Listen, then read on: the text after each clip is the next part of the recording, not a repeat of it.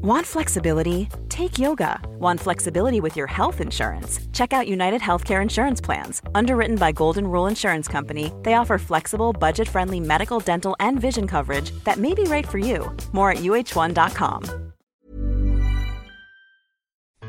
A continuación, vamos a escuchar la segunda parte del episodio 19 de Coffee Break. Les recomendamos escuchar primero la primera parte si no lo han hecho ya, porque es de sentido común y porque si no nada tiene sentido y todo será una gran paradoja y el universo desaparecerá en una gran explosión. Pero cada cual que haga lo que quiera. La última, la última de las preguntas de los oyentes, quizás que tiene bastante miga. Eh, nos pregunta Eva por Facebook qué es eso del Big Rip que mencionamos en nuestro programa anterior. Porque hablamos de la muerte del universo y dijimos las diferentes posibilidades que había y una de ellas es el Big Rip, como podemos traducir esto, el gran desgarro, lo he visto por ahí traducido en algún sí, sitio. Sí, la gran ruptura, el gran La gran ruptura, sí, mejor. Ruptura, vale. La gran ruptura está mejor. Pues, también puede ser una explosión, ¿no? Sería la gran explosión, pero claro, sí está cogido, porque es el Big Bang. el Big Bang, hombre, pero... el Big Bang es la gran explosión, pero bueno. Entonces, vamos a ver. La gran deshilachada. Deshilachada, sí. Pues la gran descosida. Bueno. No sé, como sea. La cuestión es la siguiente. Eh, hay muchas, hay varias posibilidades de cómo puede acabar el universo por lo que sabemos hoy en día, ¿vale? Eh, por repasar un poco el tema, eh, esto depende de una serie de parámetros que hay en la cosmología, eh, parámetros más básicos que tienen que ver con cuánto es la densidad de energía total que hay en el universo, cuánto es o cómo es la ecuación de estado de la energía oscura, ahora explicaré esto un poquito más, y bueno, y poco más, ¿no? Creo que son las dos variables más importantes que definen eh, cómo va a evolucionar el universo a gran escala. Entonces, eh, una de las grandes preguntas es, ¿el universo es, es, abierto, es cerrado o es plano? Mm, de esto se hablaba mucho, sobre todo hace 20 años, ¿no? Cuando nosotros estudiamos, la gran incógnita de la cosmología era si el universo era abierto o era cerrado. Eh, esto dependía mucho de, la, de cuánta materia y energía hay en el universo, si la gravedad era capaz sabemos que la gravedad curva el espacio-tiempo, eh, bueno, va a ser capaz de frenar esa expansión o va a seguir expandiéndose para siempre, ¿no? Entonces decía que bueno, que en un universo cerrado era que la gravedad era capaz de frenar la expansión y aquello volvía a colapsar. Y un universo abierto era un universo en el que la gravedad no era suficiente y entonces aquello se seguía expandiendo para siempre. Una pequeña anotación eh, que viene a colación de lo de antes, perdona, y es que cuando estábamos hablando de la ley de Hubble, es lo que sucede en los cúmulos de galaxias. El cúmulo, la gravedad es lo suficientemente fuerte como para que la expansión del universo no se note. Lo suficiente como para que colapse, eh, para que se mantenga así siempre. Mm, a lo mejor sí, a lo mejor no. Sí. Pero viene a cuenta de eso. Sí, sí, exactamente. Continúa. Pero bueno, pero que la curvatura del universo va más allá de si simplemente si va a acabar eh, contrayéndose o no. O sea, es una propiedad del espacio. O sea, no tiene nada que ver con lo que va a pasar en el futuro. O sea, si el universo es cerrado, ahora mismo es cerrado, independientemente de lo que pase mañana. Eh, es una propiedad geométrica, ¿no? Y de hecho, por ejemplo, una cosa curiosa que se puede pensar, tú sabes que si tú dibujas un triángulo sobre algo plano, los tres ángulos del triángulo suman 180 grados, ¿vale? Eso es geometría euclídea, eso pasa en un plano. Si tú en vez de dibujarlo en un plano lo dibujas sobre una esfera, una esfera tiene una geometría cerrada, entonces suman más de 180 grados. Y si en vez de una esfera lo dibujas en, en un cuenco, en una superficie que sea cóncava, como un cuenco, entonces sumarían menos de 180 grados. Entonces, teóricamente, si tú dibujaras un triángulo eh, en, a escalas cosmológicas, un triángulo enorme que, que, tuviera miles de millones de años luz de lado. Buena suerte con eso. Bueno, eh, a ver, hipotéticamente, vamos a empezar a discutir ahora sobre hipotéticamente. Bueno, Yo me callo la boca, no digo nada. Si dibujaras un, un triángulo imaginario a escalas cosmológicas, los tres ángulos de ese triángulo sumarían 180 grados si el universo fuera plano, sumarían más si fuera cerrado y sumarían menos si fuera abierto. Eso es una primera consecuencia. Y luego está también lo de las líneas paralelas. Si tú coges mm, dos, coges dos personas y las pones a dibujar una línea y parten eh, en dirección paralela y les dices que sigan así hasta el infinito sin desviarse, que sigan haciendo una línea recta, si el universo es plano, pues ellos harán rectas paralelas y nunca jamás se cruzarán. Pero si el universo es cerrado, resulta que cada uno haciendo su línea se van a ir acercando, aunque su línea sea recta. Y llegará un momento en el que se crucen. Y al revés, si el universo es abierto, pues ellos, cada uno haciendo su línea recta, van a diverger, se van a ir separando poco a poco. Y nunca jamás se cruzarán. Entonces, esto es una propiedad del espacio y esto es una propiedad actual, o sea, independientemente de lo que pase en el futuro. ¿no? Y esto depende únicamente del contenido de materia y energía del universo. Las observaciones que tenemos ahora dicen que el universo es casi exactamente plano, por lo que podemos eh, saber, hasta más del 1% de precisión es plano. Y esto parece que es como mucha casualidad, parece que habría que hacerlo adrede para que fuera así, pero al parecer no, porque esto es una consecuencia del modelo inflacionario. O sea, si hubo inflación, una de las eh, evidencias observacionales de la inflación en los primeros 10 a la menos 30 segundos del universo es justamente que se observa un universo plano. La inflación produce, tiende a producir un universo plano. Em, entonces, bueno, ¿qué tiene que ver esto con la muerte del universo? Pues que ese es uno de los parámetros clave, ¿no? Y el otro parámetro clave tiene que ver con la energía oscura, que es algo que ha quedado bastante patente que existe en los últimos, bueno, a partir de más o menos de, principios de los 2000, cuando se vio que el universo actualmente está en expansión acelerada. O sea, el universo no solo se está expandiendo, sino que está acelerando esa expansión lo cual mm, ya no es simplemente el modelo aquel que había antes, ¿no? de que había habido un Big Bang y la gravedad estaba frenando esa expansión y bueno, pues a ver si conseguirá frenarla o no. No, está acelerando eh, y eso se postula que es por la existencia de una energía en el vacío, que es la, la energía oscura, que de hecho no es un concepto nuevo, ya lo introdujo Einstein, Albert Einstein, cuando hizo la teoría general de la relatividad en sus ecuaciones del campo gravitatorio, había incluido la constante cosmológica, eh, luego la quitó cuando se vio que el universo estaba expandiendo, entonces dijo, bueno, esto realmente no es necesario. Él la puso para que el universo estuviera estático. Pero la constante cosmológica lo que hace es justamente este efecto, es eh, una energía en, el espacio vacío, existe una energía que tiende a eh, presionar y a, hacer que se expanda el espacio. O sea, es el propio espacio el que se expande, ¿vale? No es que, no es que empuje a la materia. Y entonces se ha vuelto a, poner, y el, el modelo estándar actual de la cosmología incluye esa constante cosmológica, ¿no? Entonces, ¿qué pasa? Que mm, lo que se llama la ecuación de estado, mm, cualquier fluido, eh, tiene una ecuación de estado que relaciona la presión con la densidad de ese fluido. ¿no? Y similarmente eh, existe una ecuación de estado cosmológica que es la que relaciona la presión del, espacio con la densidad de energía del espacio. ¿no? Y esa ecuación de estado se caracteriza al final por un cierto parámetro eh, que se llama normalmente una W, que es el parámetro clave eh, que es el que se está intentando medir ahora para definir exactamente cuál es el comportamiento de la energía oscura. En la cosmología estándar, esa W vale menos 1, que es lo que es consistente con la constante cosmológica de Einstein. Y las medidas dan más o menos ese valor. ¿Qué pasa? Que en los últimos años, esto se publicó de hecho en 2003, eh, pues se ha publicado una posibilidad en la que se postula una cosa que han llamado, yo, vamos, me opongo mucho a estas cosas, pero lo llaman la energía fantasma. Energía fantasma, o sea, ya nos hemos quedado, se nos ha ido la olla totalmente, ¿no? Eh, estábamos hablando de materia oscura, ah, energía oscura, ahora metemos energía fantasma, o sea, si nos molesta la popularización absurda de los términos científicos, pues ya no nos queda nada con esto. De hecho, esto es un problema, porque yo creo, y lo hablaba con Bernabé antes fuera de micro, que el llamar a las cosas materia oscura, energía oscura y tal, lo que hace es que dé la impresión de que no se sabe lo que es aquello, de que es un, un cajón desastre y que ahí estás metiendo cosas y tal. Y resulta que a lo mejor al principio lo eran, pero hoy en día empiezan a estar suficientemente bien medidas, empieza a haber suficiente observación y empirismo como para que ya no sea una cuestión filosófica desconocida, sino ya empieza a ser ciencia empírica, ¿no? Entonces, claro, ahora llegas y llamas una cosa energía fantasma. Bueno, pues yo me pongo mucho estos, me pongo mucho estos nombres, pero pero lo voy a meter en el título del programa porque mola mucho. Energía fantasma, vale. Que vengan los casos fantasmas ahora. sí. Los cosmólogos ahora son casas fantasma. Vende mucho el nombre, pero bueno. La energía fantasma es un caso extremo de energía oscura que va más allá de la mera constante cosmológica y en el que mm, es una energía oscura en el que la, ecuación de estado, el parámetro este W es menor que menos 1. ¿Vale? Por ejemplo, menos uno y medio, menos 2, menos 3.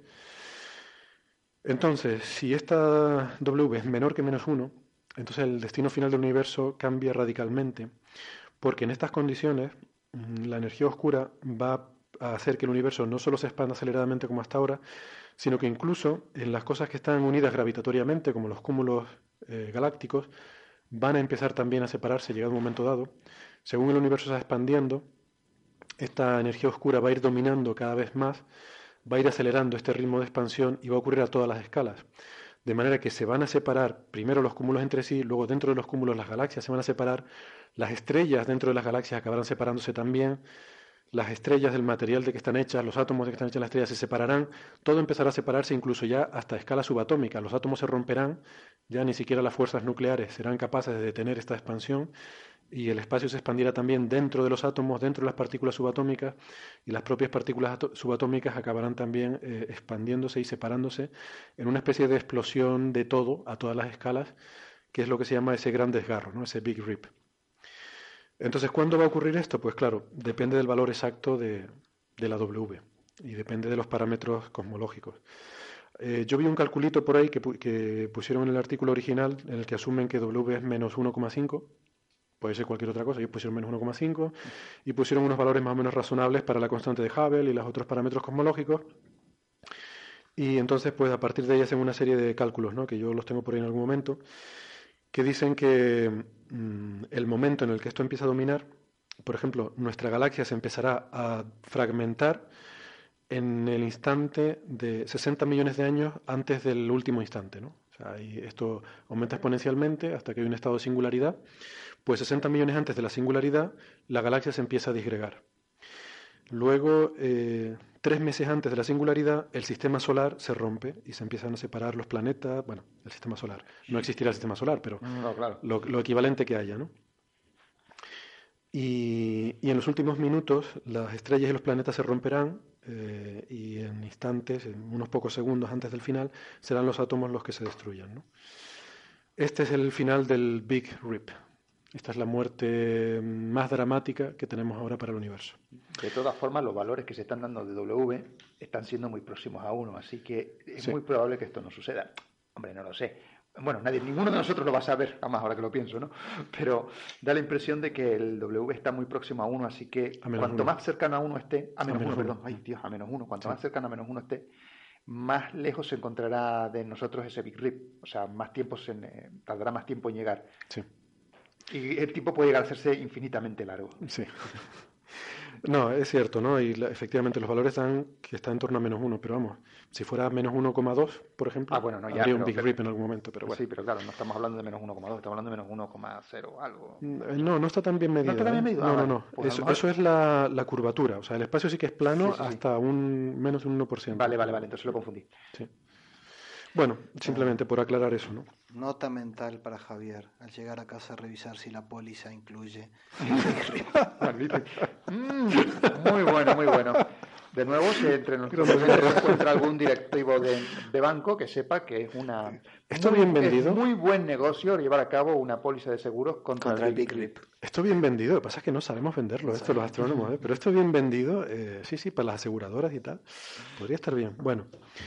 Venga, vamos a hablar de temas más mundanos. Eh, hasta aquí la sección de preguntas de los oyentes, que ha sido inusualmente larga hoy, ya digo, como, como gesto simbólico de gratitud por haberle dado a me gusta. Sí, por cierto, como consultorio sentimental de la doctora Pepis. Aprovechamos, ¿por qué? Porque contestamos las preguntas de los oyentes. Ah, contestamos las preguntas de los oyentes, es verdad, sí, sí, sí.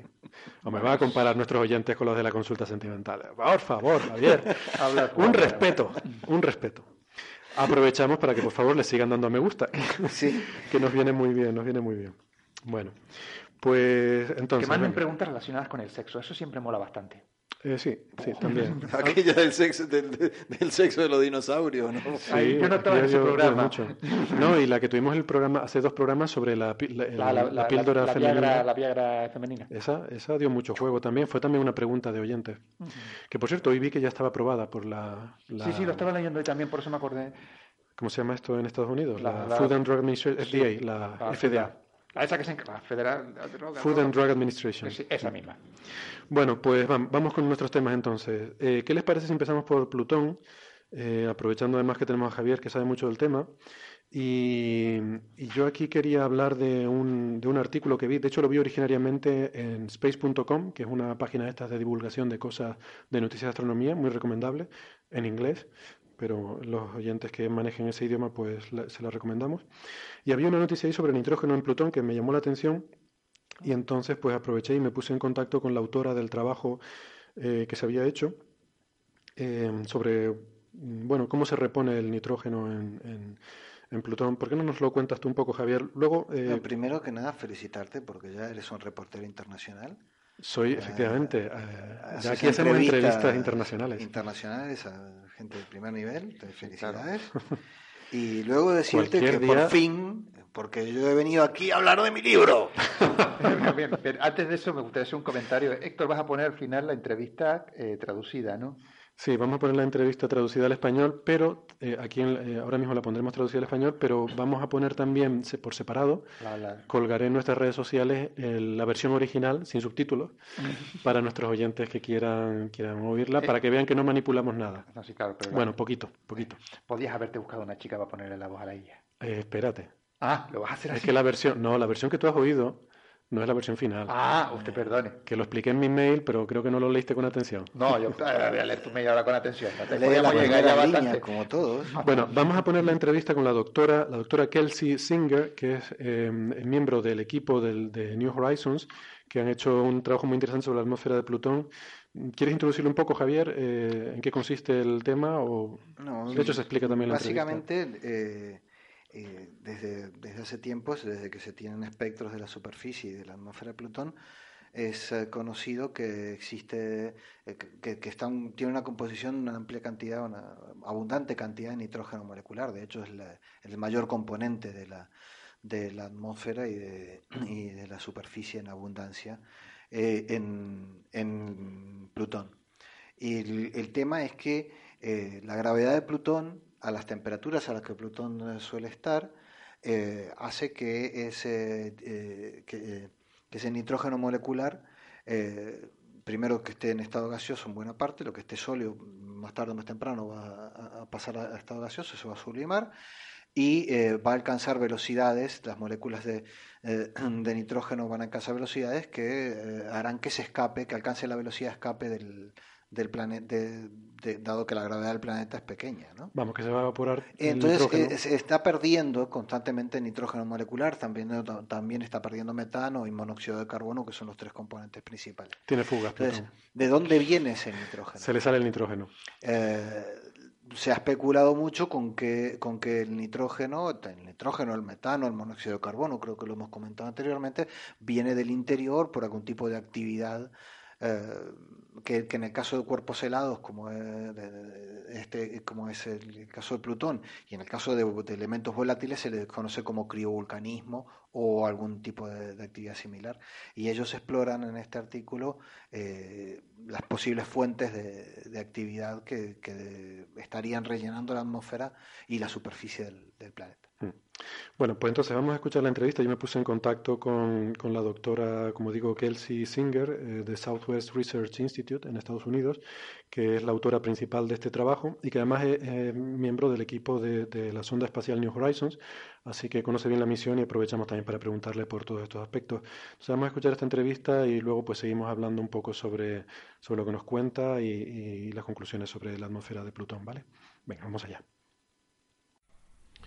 Uh, Hola Kelsey, bienvenida a Coffee Break.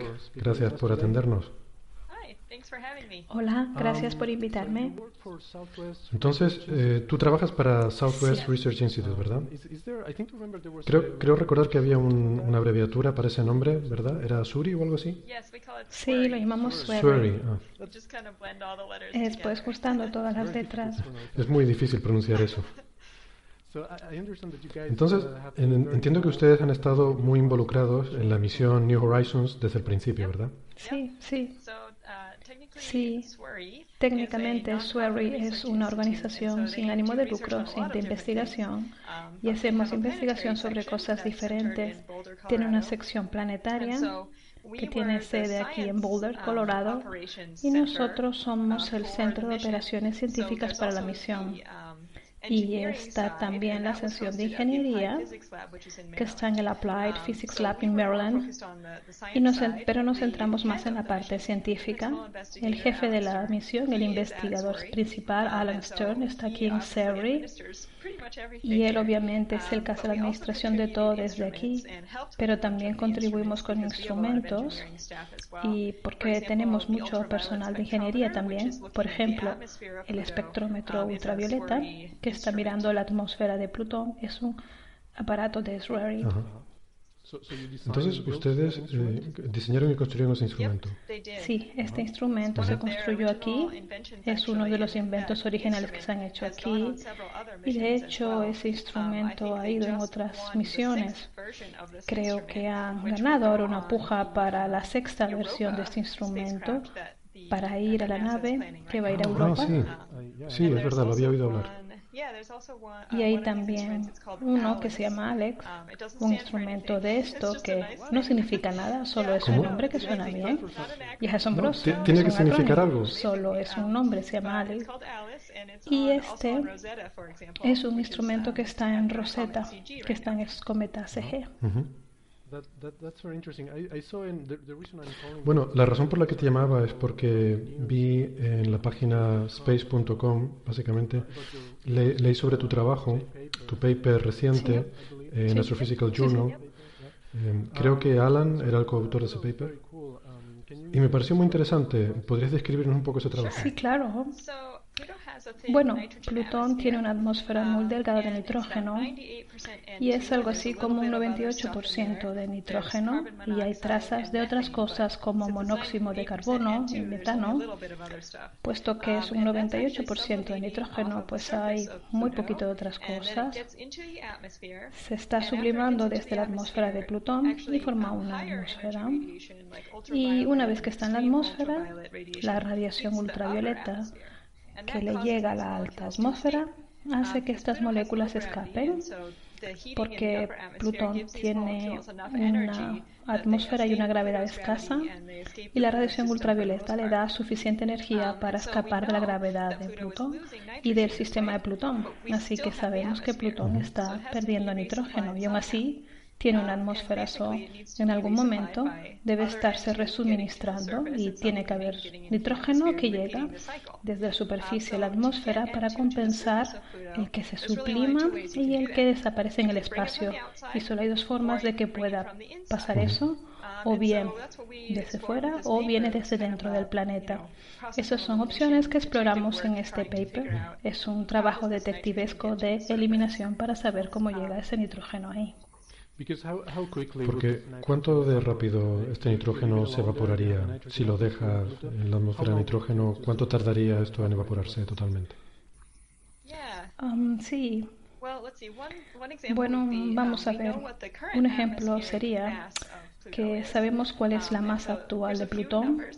Por ejemplo, por darte um, unos números simplemente, unos órdenes de magnitud en gramos, hay 10 a la 16 gramos de nitrógeno en la atmósfera actual de Plutón. Si cogieras toda la masa de toda la atmósfera de Plutón y el ritmo de escape es de 10 a la 12, 10 a la 13 gramos al año. Eso quiere decir que perderías toda la atmósfera en decenas de miles de años, o puede que menos. Así que es una escala de tiempo muy corta comparada con los 4.500 millones de años que tiene Plutón. Exactamente. O sea, que tiene que venir de algún sitio. Exactamente. Entonces está perdiendo este nitrógeno muy rápidamente, a un ritmo muy rápido. Y por eso estamos intentando pensar sobre los últimos 4.000 millones de años, qué es lo que puede estar resuministrando ese nitrógeno. Claro, no sabemos exactamente si la velocidad de escape ha sido siempre la misma, puede haber sido más alta o más baja en el pasado, no sabemos exactamente, pero si tomas este valor como indicativo, pues tendrías entre 0.3 y 3 kilómetros de hielo de nitrógeno. Si lo promedias globalmente sobre toda la superficie que se habría perdido a lo largo de los últimos 4.000 millones de años y eso hay que reponerlo de alguna forma. Entonces, como habrás visto en el artículo, una de las cosas que miramos es si los cometas podrían traer ese nitrógeno a la superficie de Plutón. Los cometas tienen una pequeña fracción de nitrógeno y cuando un cometa choca con Plutón, dispersa todo ese nitrógeno por la superficie y también haría un agujero muy grande con un cráter, que es geología planetaria, como los cráteres que hay en la Luna. Así que estamos viendo si los cometas pueden traer suficiente nitrógeno o si pueden excavar y sacar nitrógeno de la subsuperficie al impactar y no parece que eso pueda dar suficiente nitrógeno. Así que, puesto que no parece que lo pueda extraer desde fuera, parece que lo lógico es que esté viniendo desde dentro del planeta y para hacer eso Tienes que tener algún mecanismo de calor interno. Tiene que haber alguna actividad geológica en Plutón para poder sacar eso y pueda llegar a la superficie y que no se quede encerrado. Y ese fue el meollo del paper. Sí, yo estuve mirando tu artículo y hay dos cosas que me llamaron la atención. La primera es que eh, este paper lo enviaron ustedes en mayo y ya está publicado en APJ. Esto es asombroso. Un tiempo de dos meses para publicar. Eh, esto es asombroso. ¿Cómo lo han conseguido? Sí, ese es el artículo más rápido que he conseguido publicar. Debo agradecérselo a APJ. A, a mí normalmente me lleva mucho más. Sí, sí. Mi promedio debe ser de por lo menos un año o así. Bueno, estaba pensando que a lo mejor ustedes en ciencias planetarias tenían algún método para publicar más rápido o algo. Mm, no. Bueno, seis meses es lo que se intenta conseguir, pero, pero las APJ letters lo enviamos ahí porque son más rápidos, asigna un árbitro en menos de una semana y solamente es un árbitro. El artículo es corto Así que todo eso ayuda, facilita que sea más rápido el proceso y le dan 10 días al árbitro para dar el informe. Así que... Oh, ah, ya veo, es que es una letter. Sí, es una letter. Claro, claro. Sí, las letras son más rápidas. Vale, entonces básicamente lo que hicieron ustedes fue hacer cálculos de cuánto sería el ritmo de reabastecimiento de nitrógeno si viniera traído por cometas y la conclusión a la que llegaron ustedes es que sería mucho más lento de lo que se necesitaría. Sí, aunque utilizáramos suposiciones conservadoras, mm, por ejemplo, consideramos la fracción más alta de nitrógeno que puede haber en un cometa y el mayor número de cometas que pueden estar impactando en Plutón, incluso poniendo todo eso, pues no es suficiente. Ya, ya. Y claro, esa es mi otra sorpresa, porque cuando vi originariamente la noticia en space.com pensé que eran resultados de New Horizons, pero luego al ver el paper me di cuenta de que no, de que esto fue eh, antes del flyby de Plutón. Eran unos cálculos que hicieron ustedes, de hecho, antes de recibir los, los datos de New Horizons. Así que me parece que está muy bien, porque normalmente la prensa, a los medios les interesan las cosas más espectaculares y este artículo eh, es uno, uno de los del, estilo, antiguo, ¿no? Con modelos, cálculos, estimaciones. Eso me gustó mucho. Sí, me alegro que te gustara. La verdad es que nos lo pasamos bien haciendo el paper, estuvo bien y de hecho me ayudó para prepararnos para el encuentro porque fui capaz de recuperar todos mis códigos para hacer este tipo de cálculos y pensar a fondo en Plutón antes de llegar allí. Y por supuesto fue genial cuando llegamos allí y vimos que había superficies geológicamente jóvenes que a lo mejor no están activas ahora mismo, pero que sí lo han estado en un pasado reciente geológicamente. Así que eso fue bastante emocionante. De hecho, fuiste bastante valiente, porque aquí en el abstract veo una predicción. Hay una frase aquí con una predicción que yo nunca me atrevería a hacer algo así. Bueno, eh, la verdad es que tengo que admitir que estaba bastante nerviosa con eso. Estábamos prediciendo algo con este artículo Ahora no parece tan aventurado, pero... Aquí dice, las observaciones hechas con New Horizons, bla, bla, bla, que nos darán más eh, constraints, tal, y puede dar evidencia de actividad pasada en el planeta. Sí, sí, estoy de acuerdo. En aquel momento parecía un poco, un poco aventurado decir eso. Pero ahora parece, perfectamente, razonable. Así que salió bien. Genial, así que... Enhorabuena. Así que parece que se te da bien predecir cosas. Entonces, deja que te haga una pregunta. ¿Qué crees que pasará? ¿Crees que todavía tendremos más sorpresas según recibamos nuevos datos el próximo año o así? ¿Va a seguir mandando los datos eh, sobre que, no ha tenido tiempo, no ha tenido el ancho de banda para transmitir y que iremos recibiendo gradualmente sobre los próximos meses? ¿Crees que va a haber más sorpresas eh, ahí ocultas en esos datos? Mm, bueno, apuntamos a esa área uh, que se llama informalmente. La planicie de Sputnik. apuntamos, apuntamos a esa área a propósito porque era la zona más brillante de Plutón. Es una de las razones por la que elegimos el hemisferio que elegimos para ser el hemisferio de encuentro. y hemos visto ahí cosas realmente sorprendentes, pero yo creo que sí, que va a haber sorpresas porque cada pedazo de terrenos que hemos visto con mayor resolución nos ha sorprendido.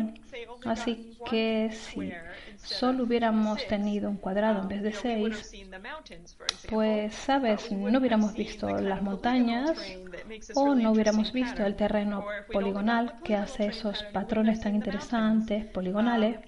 O si hubiéramos visto los polígonos, no hubiéramos visto las montañas. Así que yo creo que sí, que habrá sorpresas porque cada vez que ves las cosas en alta resolución acabas viendo sorpresas.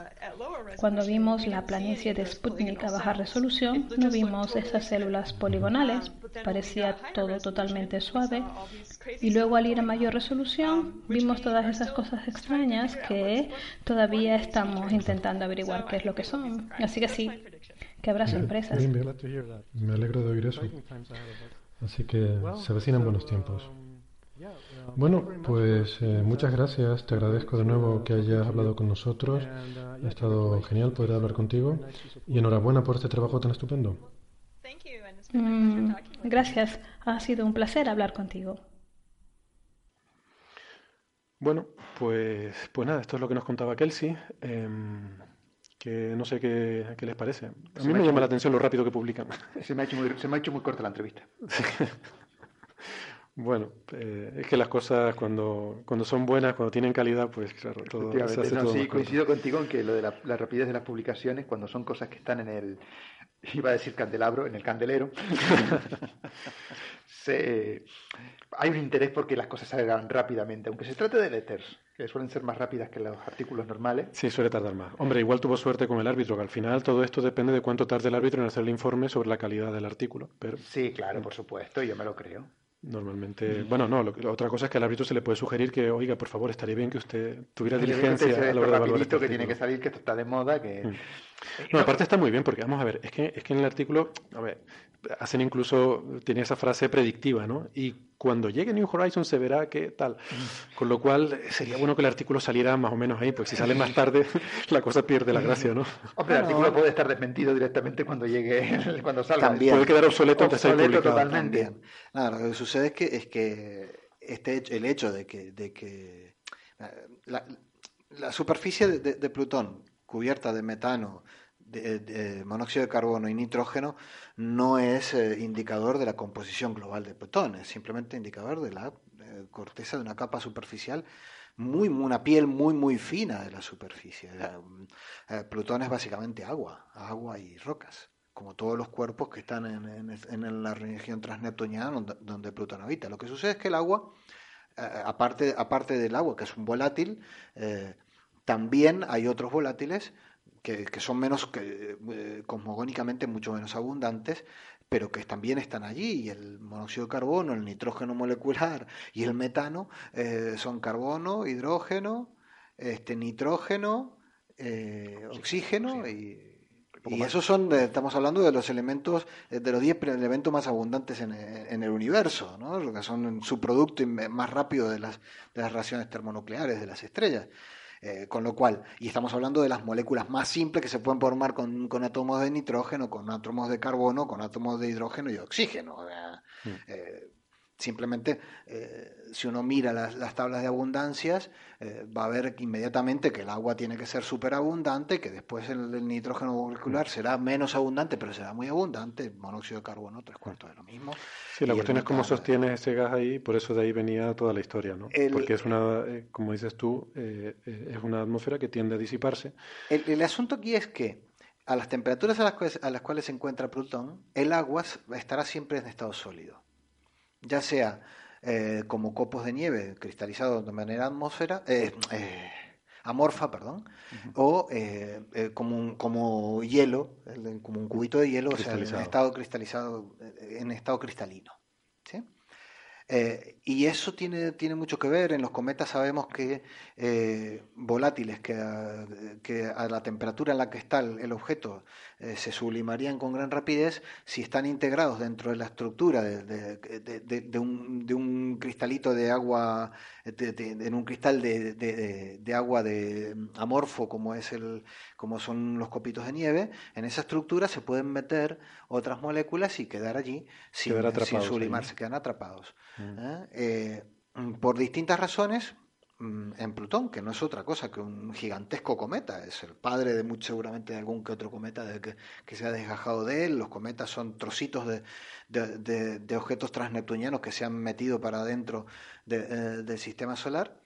Este, eh, de alguna manera este, este, estos materiales eh, logran zafar de esa estructura que está en el interior, conformando, conformando una mezcla con, con agua y con este, las rocas y demás, eh, de alguna manera alcanzan una temperatura que, se que pasa en estado gaseoso, empiezan a salir, ya sea, ya sea por fisuras, por, por grietas eh, o simplemente por porosidad, eh, y, y, al salir eh, pueden llegar, dependiendo, como la temperatura además está en ese estado crítico de que eh, o estoy congelado o estoy gas, eh, dependiendo de, pequeñas variaciones, en algunos casos se condensa, en, otro, en, otros casos este, se sublima, este, y ocupa, claro, la, ocupa la piel porque es material, el, el, agua se va a quedar dentro, se va a quedar quieta porque está sólida, esto no, esto logra vaporizarse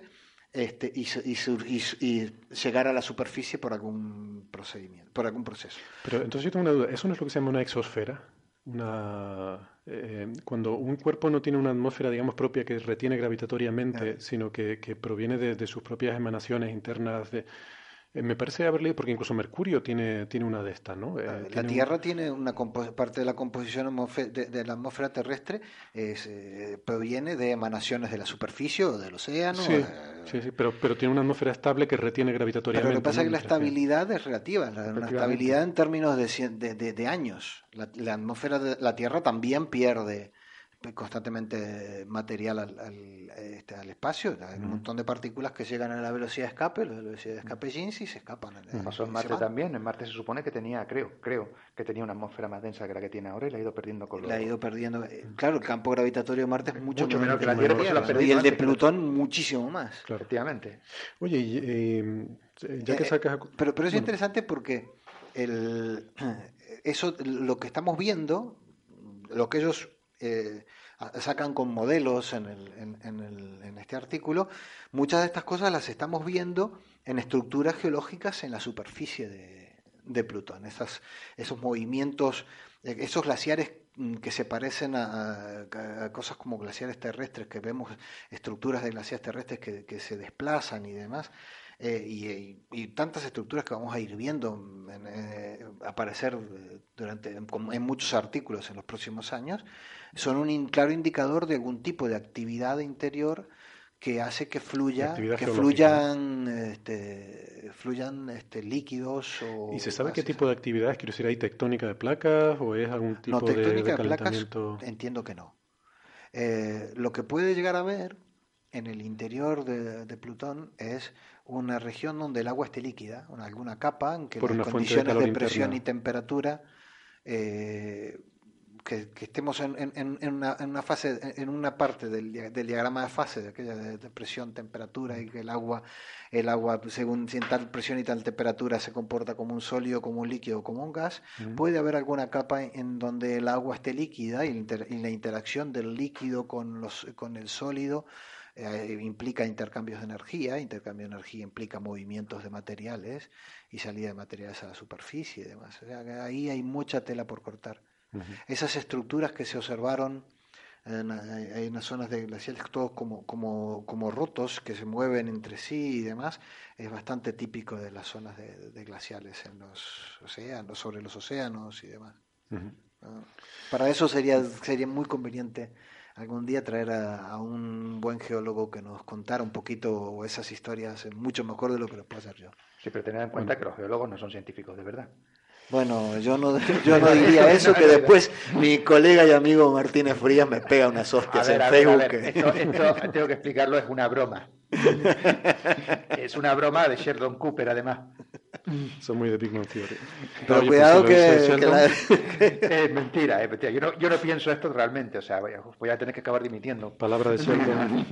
Oye, vamos a marcar... Era humor negro, esto era humor negro. Que nos quedamos sin, sin tiempo y, y este otro, otro tema interesante. Vamos a hablar de lo de la colonización privada de Marte, ¿no? Ay, sí, muy interesante. La polémica que hay con esto. Em, no sé si han visto, creo que tú me lo comentabas, ¿verdad, Bernabé? Que había habido un debate eh, como uno de los actos de la Planetary Society de la, perdón, de la Mars Society, eh, o algo así se llama, ¿no? Eh, sí, Mars Society tiene una reunión anual y habían organizado un debate, ¿no? Eh, entre los dos dirigentes de esta empresa Mars One, que quiere colonizar Marte, y, dos ingenieros del Instituto Tecnológico de Massachusetts. Efectivamente, que, es que desde hace tiempo existe un, existen serias dudas de que realmente Mars One, el proyecto privado para colonizar Marte, sea realmente pueda llegar a cumplir los objetivos que se ha marcado.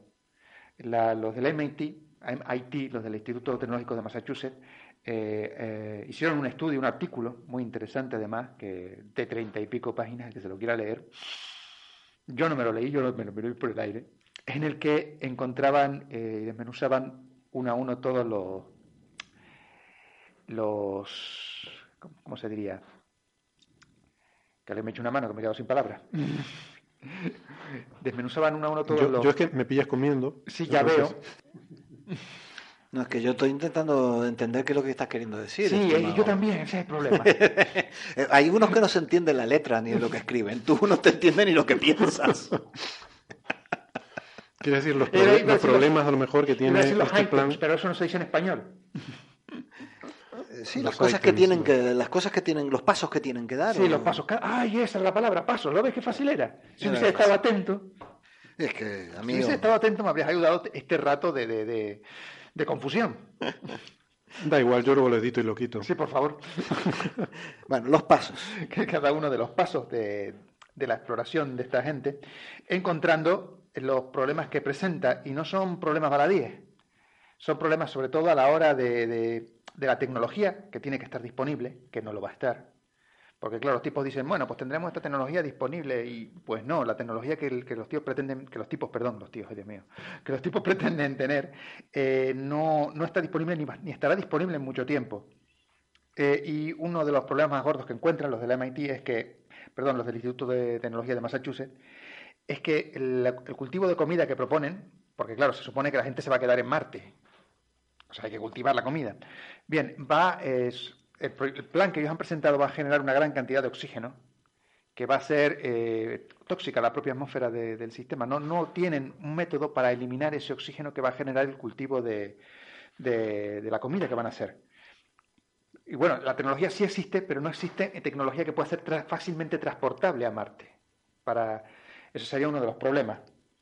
Luego, el otro problema que tienen, y es muy gordo también, es la cantidad de cohetes que tienen que emplear para trasladar eh, no solo a la gente, sino a la maquinaria. A la maquinaria. La propia maquinaria y los repuestos, que esa es otra muy importante. Los tipos también necesitan transportar una gran cantidad de repuestos que no han tenido en cuenta. Están hablando de 15 lanzadores pesados Falcon, que son de, SpaceX, creo que son estos de SpaceX, eh, solo para el soporte vital solo por aclarar, Bernabé ha dicho SpaceX, no SpaceX. Sí, es otra cosa.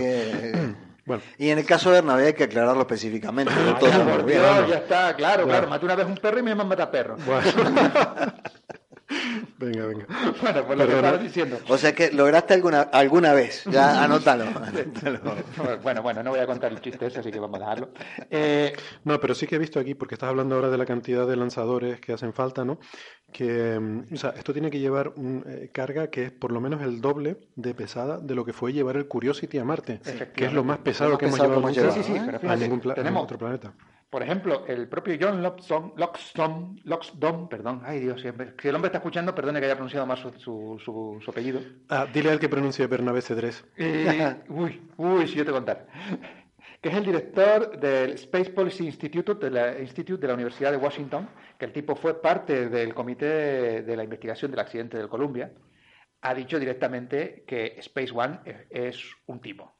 Yo no creo que sea un timo, yo no lo creo personalmente Bien no pinta, pero no creo que sea un timo. Yo creo que este es un proyecto que está intentando traer algún supermillonario para que se lo financien y creo que les da un poco igual. O sea, yo creo que los números no lo han pensado mucho por lo que yo veo aquí y por lo que incluso las declaraciones que hacía el CEO, ¿no? el presidente en este debate, como diciendo, porque los otros le, le, contradecían, decían, bueno, pero es que con esto no va a poder usted...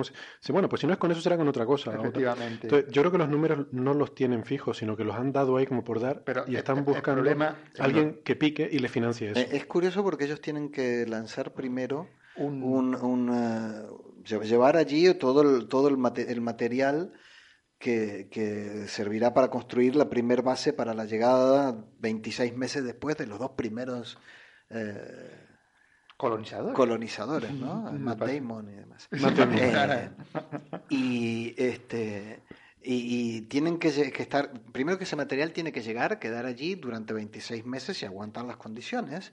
Pero además lo tienen que mandar con algún tipo de robot que vaya montando cosas y demás. Y lo que dicen es, es, que, es que no hemos logrado hacer eso en la Tierra y ustedes dicen que ya lo van a hacer en 2027 en Marte. No, en realidad 2018.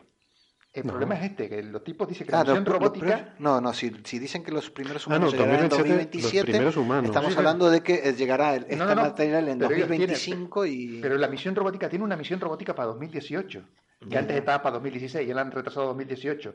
Pero todavía no tienen el lander para esa misión robótica.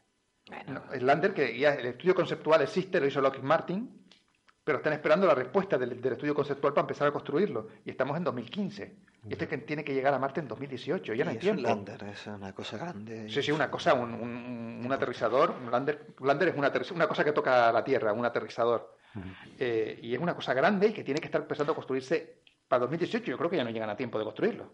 pues son dos años nada más. no, no, seguro que no. Esta cosa lleva mucho más tiempo. Tres contando este. ese, ese tipo de cosas, la velocidad de desarrollo de ese tipo de cosas eh, está directamente relacionada con eh, la financiación que tú tengas. Que no tienen. No tienen. Están buscando el, problema, el, problema, que yo estoy viendo. Y es que Pero ellos dicen que con 6 billones, o sea, o sea no, 6 mil millones. 6 mil millones. 6 billones americanos, 6 billones de, americanos. de, dólares. Esto quiero, 6 mil millones de dólares lo harían en 12 años, en 16 bien, años. Bien, aquí quiero meter yo una cuñita y es que precisamente existe un estudio un poco más serio para mandar gente a Marte, no para colonizar, sino para estudiar que es, eh, ya fue presentada en, por Robert Subrin, Subrin perdón, en los años 80 y era un... Lo presenta en el libro eh, The Case for Mars, es un libro muy bueno, lo recomiendo. Oye, este vamos para recomendar libros. pero bueno, es que para que la gente se, se, culturice, el libro está en inglés, yo lo siento. Eh, el tipo tenía pensado una serie de misiones para explorar Marte y el coste que él calculaba era de entre 30 y 50 mil millones de dólares. Bueno, eso son los 80, ¿no? Sí, sí, sí, sí, sí, Pero date cuenta de que esta gente está hablando de colonizar. Él mandaba... bueno, la gente la deja allí. Él tendría que traer la gente de vuelta. Bueno. Eso es un coste no menor, ¿eh? No menor, pero aún así estamos hablando de una diferencia muy gorda, muy grande.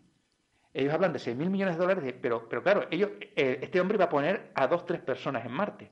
No, sí, tienen como 100 candidatos. Y este tipo pretende poner 100. Y dice de 6 mil millones. Y en los años 80, 90, eh, este hombre hablaba de 30, 50 millones y, con una, y además con tecnología que ya estaba, porque el tipo ya tenía desarrollado el, el ISRU, el In Situ Resource Unit. Ah, pasa que una de las hipótesis de la, de, la gente esta es que ya, ya, la tecnología necesaria existe. No, la tecnología no existe. Y los, lo, que, eh, lo que la gente del MIT les está diciendo es que la tecnología en realidad, mucha de esa tecnología no existe. No existe, no, no. y, esa, y, esa, es la discusión más importante que ellos han tenido. Bien, pues Robert Subrin o sea, hizo una cosa decente, o sea, una cosa ya pensada y aún así se lo echó NASA atrás porque tenía problemas. Cuidado. Sí, pero esto no es NASA.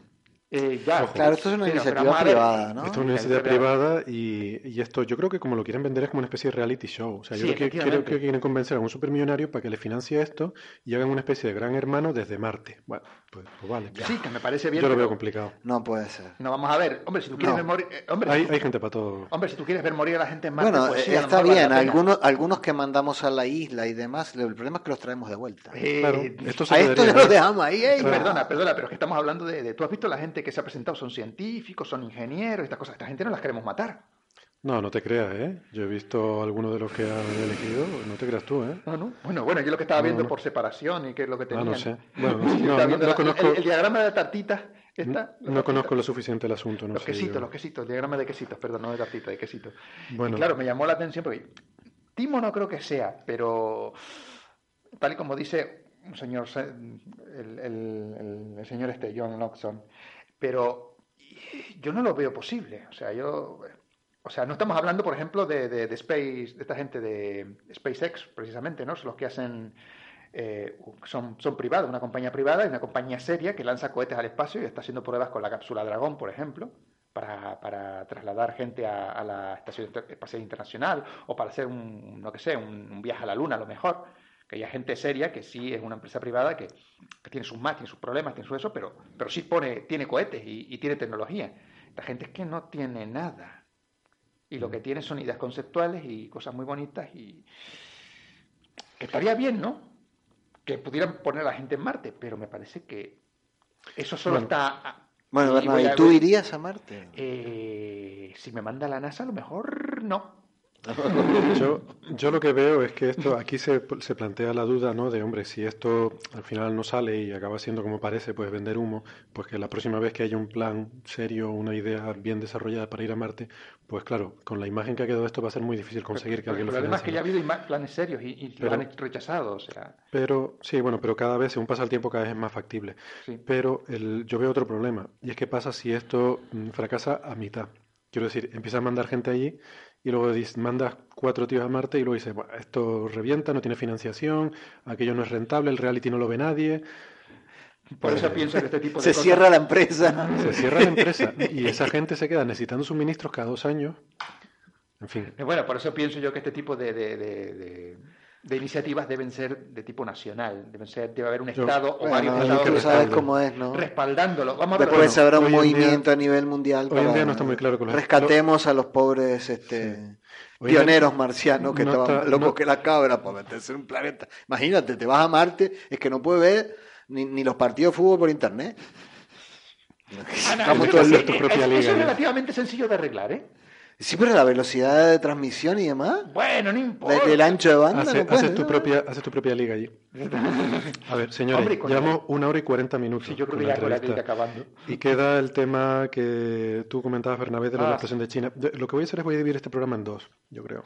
Lo pongo en dos. Hace dos semanas con una. O sea, que no, vas a pagar el doble, ¿no? En la misma semana, pero no. No vas a pagar el doble. Sí, sí, sí, efectivamente. Yo quiero el doble de. Sí, sí. Mira, yo he llegado, he llegado aquí al estudio. Está bien, Bernabé, te doblo tus emolumentos y a ti también. No, no, o sea, vamos a Tranquilo, Montoro, que lo voy a incluir en la declaración de la renta. Sí, sí, pero vamos a ver. Yo he llegado aquí ¿Podemos hablar de lo de China? Vale, he venido aquí a hablar de China. Que además es un tema que tú has mirado, creo, en más profundidad, ¿no? Por el tema además de los números, ¿no? Los números, sí, porque fue muy gracioso, porque yo recuerdo que el día de la explosión, o al día siguiente, perdón, al día siguiente de la explosión, descubrí en varios medios, en Internet sobre todo, eh, medios que no voy a nombrar para no humillarlos públicamente. No, dilos porque aquí nos hemos metido con los periódicos a los que le hemos dado palos, pues... Por ejemplo, eh, Público, Público.es. y muchos otros de los que no recuerdo y no quiero, no quiero levantar falso testimonio, pero sí los vi en varios, y algunos nacionales e importantes, en los que decían que la explosión que había ocurrido en la ciudad de Tianjin, en el puerto, en China, eh, era equivalente, era similar, de la misma magnitud que la explosión de la bomba atómica en Nagasaki. Hmm. Y es que cometían un... Yo, yo, claro, yo cuando lo vi me quedé alucinado diciendo, Dios mío, entonces no quedó nadie en la ciudad que estamos hablando de una ciudad de, decenas de millones de habitantes, una, es el puerto de Pekín, básicamente, esa ciudad. Está en el Golfo de... ¡Ay! ¿Cómo se dice en chino? es que lo sé decir en japonés, pero me da cosa porque si no nos oye un chino y se cabrea si lo digo en japonés. Porque esa no, creo, no creo que tengas ese problema, Bernabé. Ojalá tuviéramos ese de, problema. La zona de Dairen. Dairen está al norte y la próxima vez que vayas a comer sushi te... El sushi no, o sea, lo, no, lo, lo, un restaurante chino, pero no, el restaurante chino me matan porque está usando nombres colonialistas de esa zona. Bueno. Sí, por no decir nombres colonialistas vamos a hablar de estereotipos como restaurantes chinos. Para no ofender a nadie. Venga. A ver, ¿dónde voy a encontrar yo un chino en Tenerife? Pues hay unos cuantos. Eh, si te quieres, yo compro una tienda, de, tienda que se llama Amigo Chino. Venga con los estereotipos. Bueno, venga, venga. Bueno, después, después de... A, Que vende productos a muy buen precio, por cierto. Después de alienar a nuestros oriente, ay, perdón, oyentes del Extremo Oriente, vamos a continuar con esto.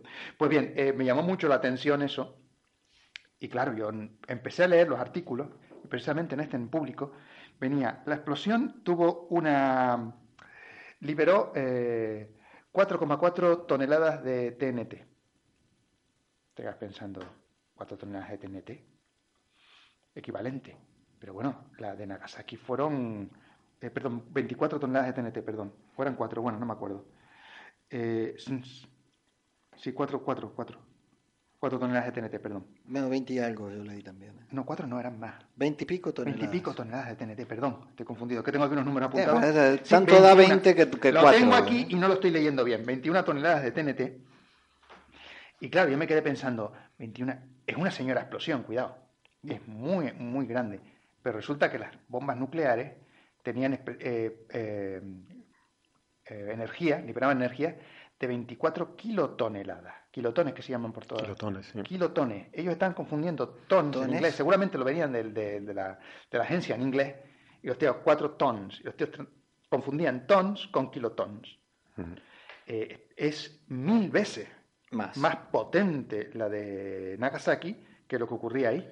La de y cuidado. Esto es lo que hablamos del anumerismo, ¿no? Ese analfabetismo numérico que es tan común en nuestra sociedad y que nos da igual. O sea, si alguien comete una falta de ortografía en un medio de comunicación, enseguida decimos, uy, no sabe escribir. Pero si alguien confunde tones con kilotones, factor mil arriba abajo, nos da igual. Y lo hemos visto en discusiones en el Parlamento Europeo, por ejemplo. Yo recuerdo una entre dos políticos que no voy a mencionar por no, por no Menciona, no, no, le obligaste a mencionar a los medios de prensa. Al, bueno, pues periódico que a mí me encanta, que es el Diario Público, me hiciste mencionarlo, pues, por nada, pues también es verdad, pues bueno, era gente de Podemos metiéndose con gente de PSOE diciendo que le habían vendido ustedes 7.000 millones de euros en armas a Israel y al final eran 7 millones de euros. Bueno, 7 mil millones, 7 millones, ¿qué más da? Más que más da por un factor mil. Pues fíjate tu ciudad.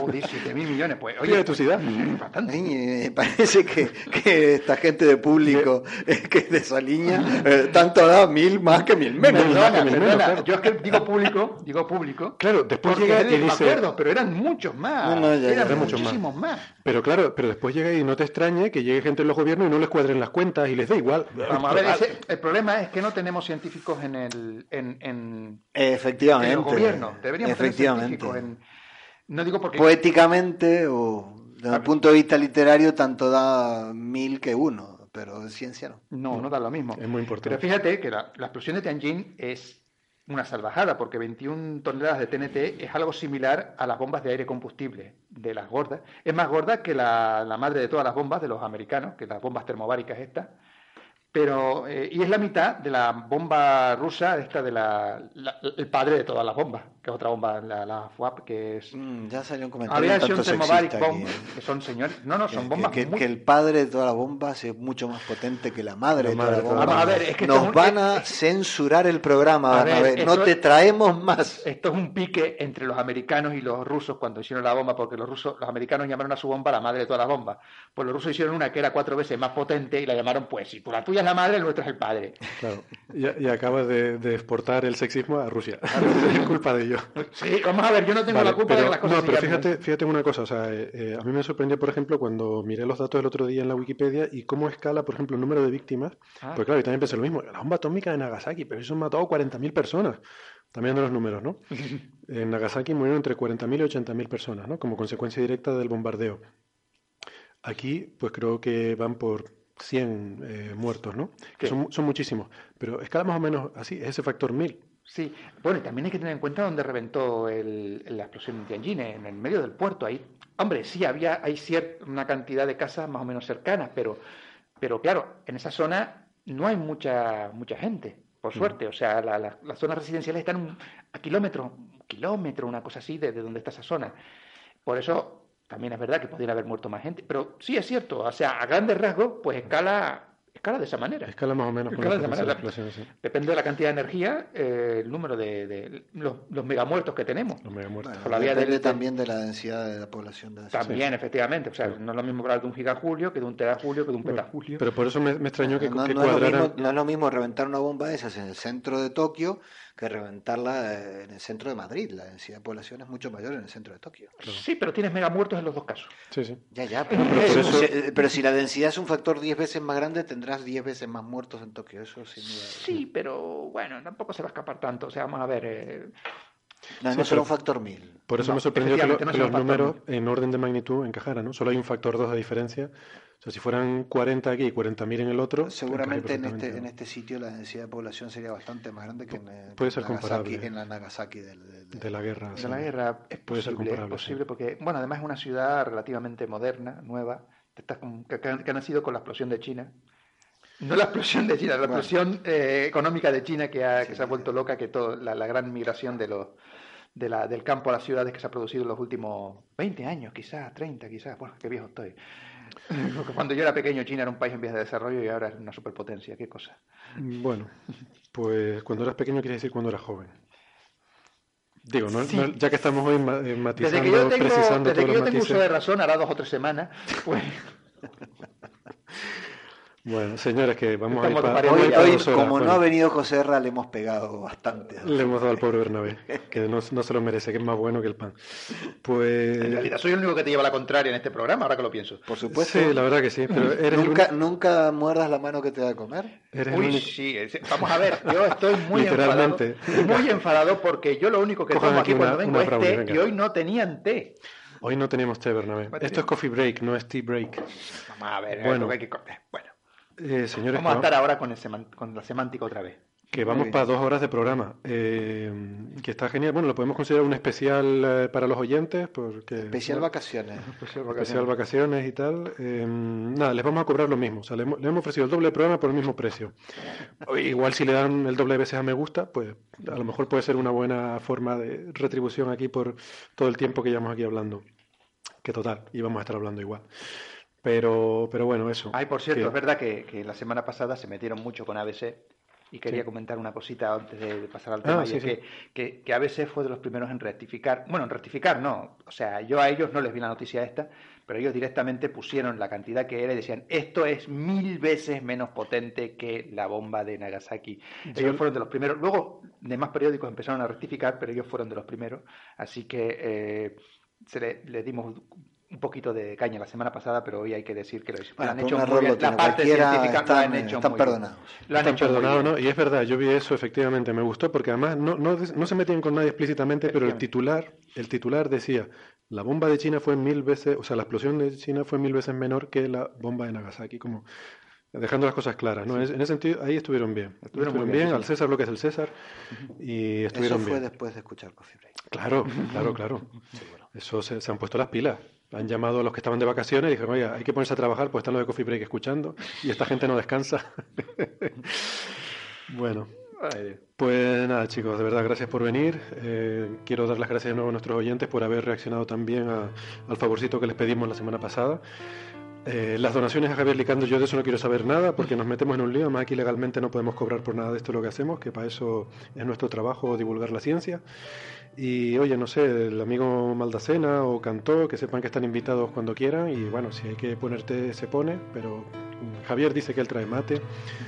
Y que. Además, hoy no trajiste birras, así que. sí, otras veces hay también cerveza, sí, es verdad. Sí, bueno, eso depende del calor y eso. Ahora con el cambio climático no tal. No, yo creo que depende de algún este de, los que vengan invitados. Sí, sí, traer la cerveza. Has traído a los sustitutos y claro, como estamos en verano. Cuando no vienen los buenos, como dice José Ra, pues claro, efectivamente, cuando no vienen los buenos, no vienen los buenos. Por, no venir no ha venido ni José Ra, con eso te digo todo.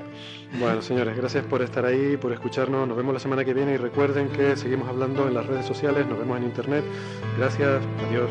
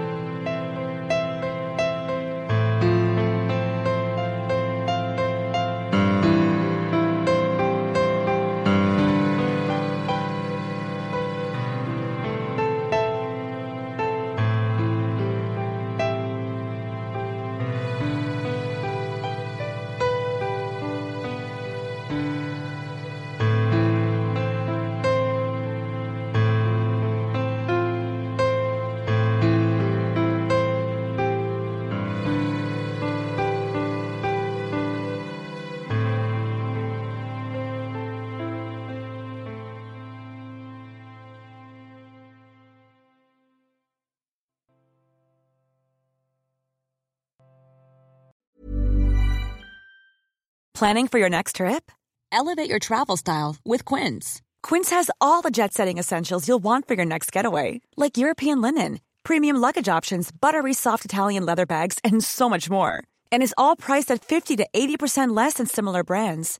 Plus, Quince only works with factories that use safe and ethical manufacturing practices.